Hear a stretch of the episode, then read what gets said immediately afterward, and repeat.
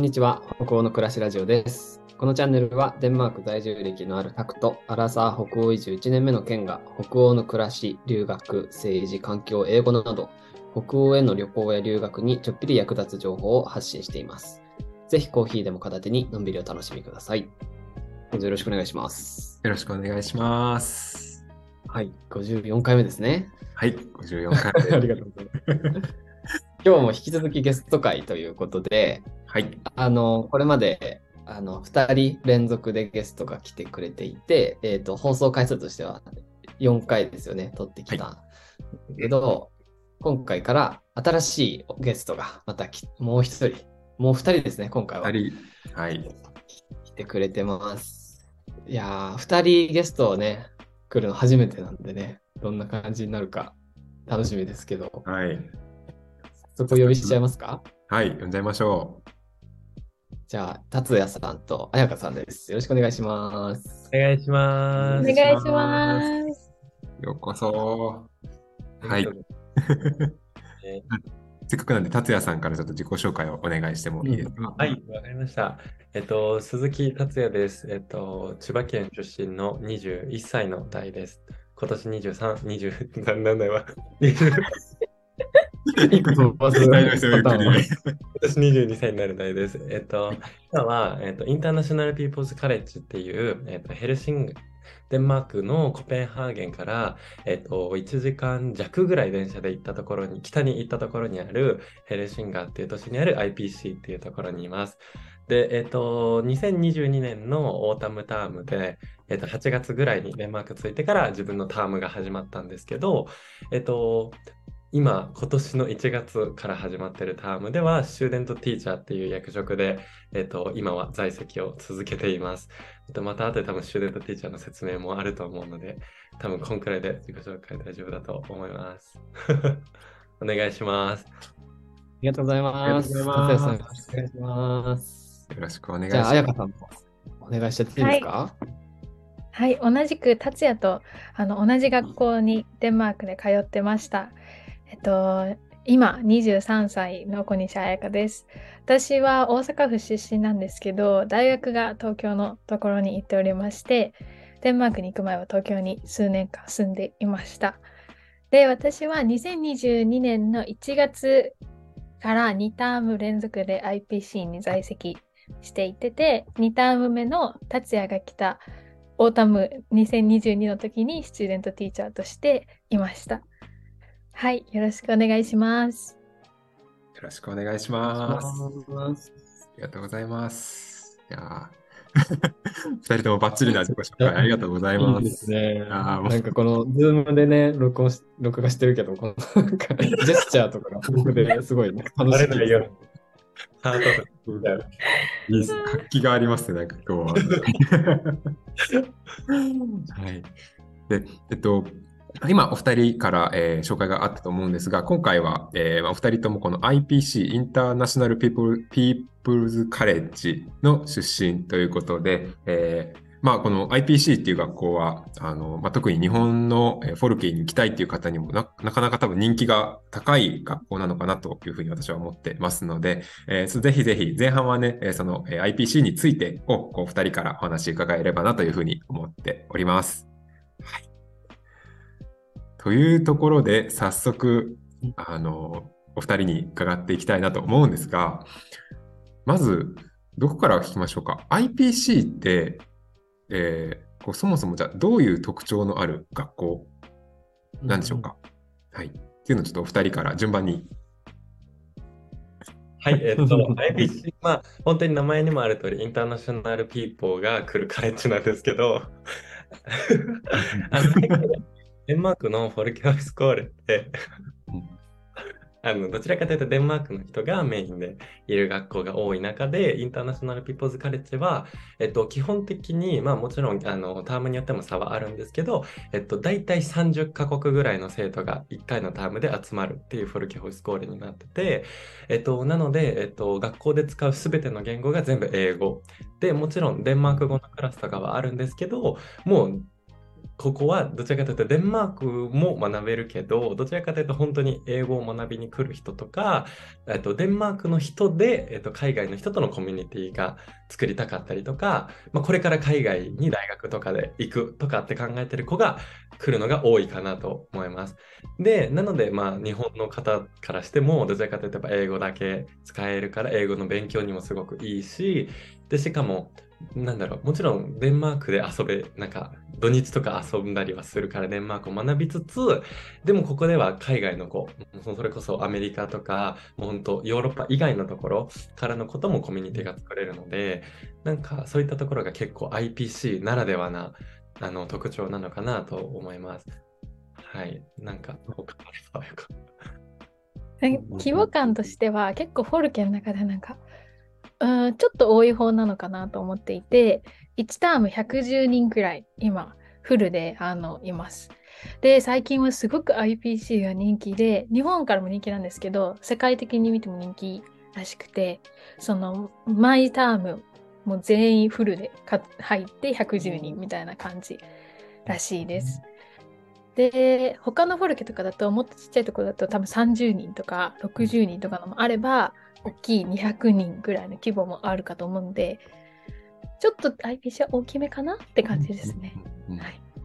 そうですね。今まであの話伺ってた学校だと多いところで200人、エグモントホイスコーレとかな、エグモントホイスコーレが200人で、まあ、私の学校もは、えー、30人ちょっととかなので、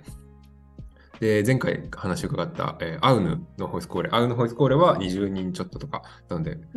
まあ、その中でやっぱり IPC はちょっと多めなところになるのかなと今、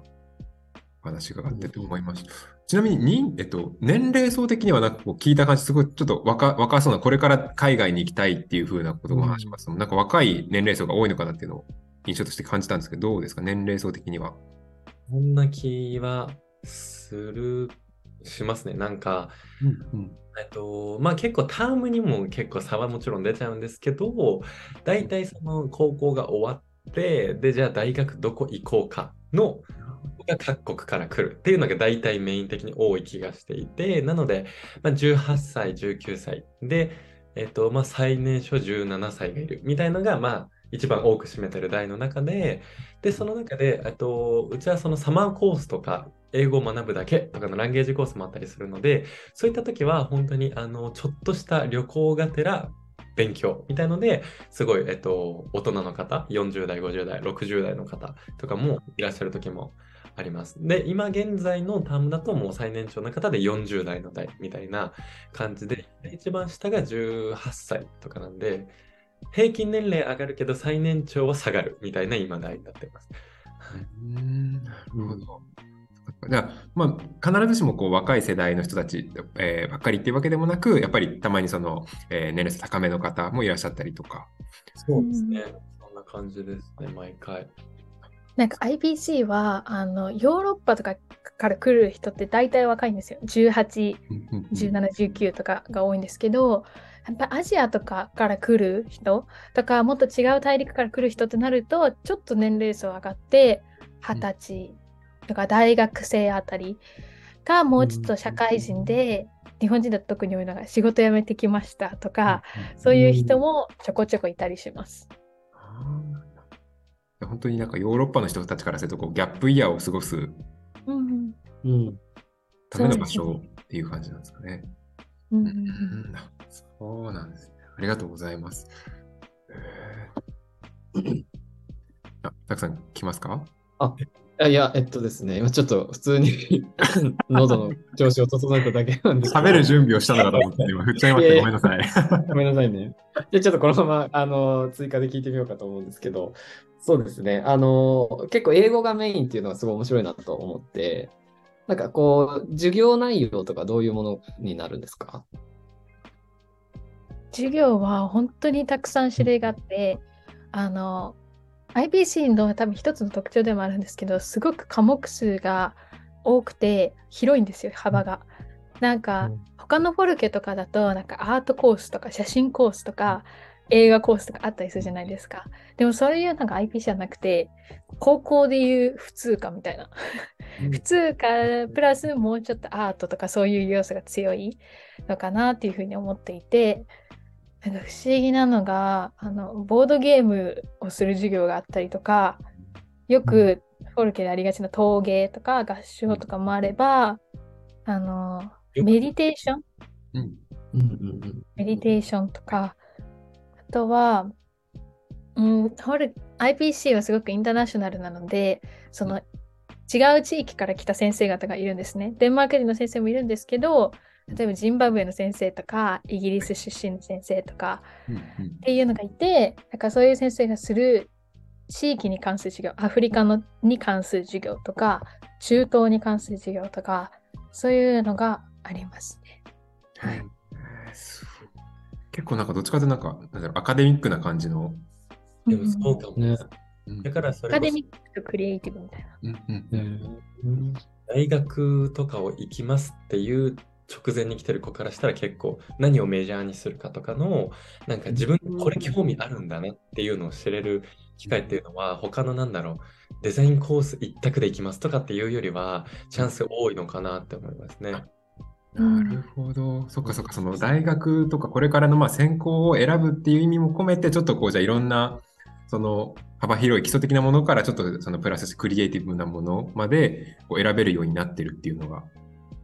特徴としてうんあるんですね。うんそうですね。授業結構忙しいんですかね、なんか今、そういう、そうだと。逆に他ってどうなんだろうっていう感じなんですけど あのそう僕ここしか知らないからで、なんかその日本から来てるんで、僕の感覚はあんま変わってないんですよ。日本の時間割ぐらいの忙しさ。うん。うんうんうんうんうん。平日午前2個もあって、はい。で午後も2個もあるけど、まあ、うんたまに1個空きコマ作れたりとか、あとちょっと日によってはもう午後全休できちゃったりみたいな時もたまに起きたりするみたいな、なんか本当、取る授業によって時間割は変わっちゃうんで、はい。みんな違うスケジュールを持ってるんですけど、うんうんうん。他って逆にどんくらいの忙しさなんですか？あーあ、ごめんなさい。それってちなみに一コマ何分なんですか？結構まあ1時間半です。一コマ1時間半で、えっと、じゃあ、最大何科目取れるんですかその、最大、えーと、16、7? えっと、待って1、2、3、4、1、4、4、16の3、19。19がマックスですね。マックス忙しくしたら。月から金までこう、全部取ったら19個取れるっていう感じですね。なるほど。あそういうシステムになってるのか。今、本当、大学、うんうん。大学みたい。大学っぽいですね。うん参考までに、あの、私のところのスケジュールを言うと、私の学校はまあ基本的にもう2種類しか、あの、コースがなくて、ヘルスっていう、ヘルスコースと、あと、えーアートコースっていう 2, 2種類なんですけど、授業は基本的に9時から、えー12時半の前半と、はいはいえー2時半から4時のこの2つだけです。へえ。それ以外その休憩とかも基本的にこう先生が休憩取ろっかって言ったタイミングで取るって感じなのでこここまでその区切られてるっていうのがなんか今すごくあの聞いててそういう風になってるんだっていう。確かにそれうん以下忙しい感じ。カルテによってそんなに違うんだね。なんかそこまで違うんだと思って。それこそ、あ、ありました？今の見えるかな？なんか、こうこれが時間割？今、あ今年時間そんな割で、なんか大学みたいな本当に。本当大学大学みたいな感じ。で、この中で、例えばなんか全休は作っちゃいけないよとか、午前午後どっかに参加しなきゃいけないよみたいないろいろ条件はあるんですけど、その中で週14コマ分に当たるのかな？14コマ分を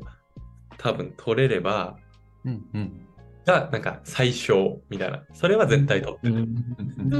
必要最低科目、あの単位数みたいな。があって、それ以上はもうやりたい人が取るっていうだけになってますね。お二人はちなみに何科目、何科目、何単位取られてたんですか？えっと、どうだろう。僕、それこそ今ははい全部で15コマですかね。多分。うんうんうん。でじゃあさんは15コマ。そうです。火曜、金曜とかの朝の1コマ目は寝れるから休みみたいなとか、水曜日だけ夜の授業とかがあるんですけど、それは僕はちょっと夕飯後は動きたくないから休みみたいなので、3個ぐらい空きコマがあって、ただ15とかですね、今。うんうんうんうんうん私も15でした。2個目のタームは。うんうんうん。まあ、なんか、アベレージというか、みんなそんくらいになるっていう感じですね。でも15が最低のレベルだと思います。うんうんうんなんか逆でにも、ね、あ、ごめんなさい。90分授業を15個取ってたら、普通になんか忙しいなっていうか、普通に授業あるなっていう感じですよね。そうそうなんですよね。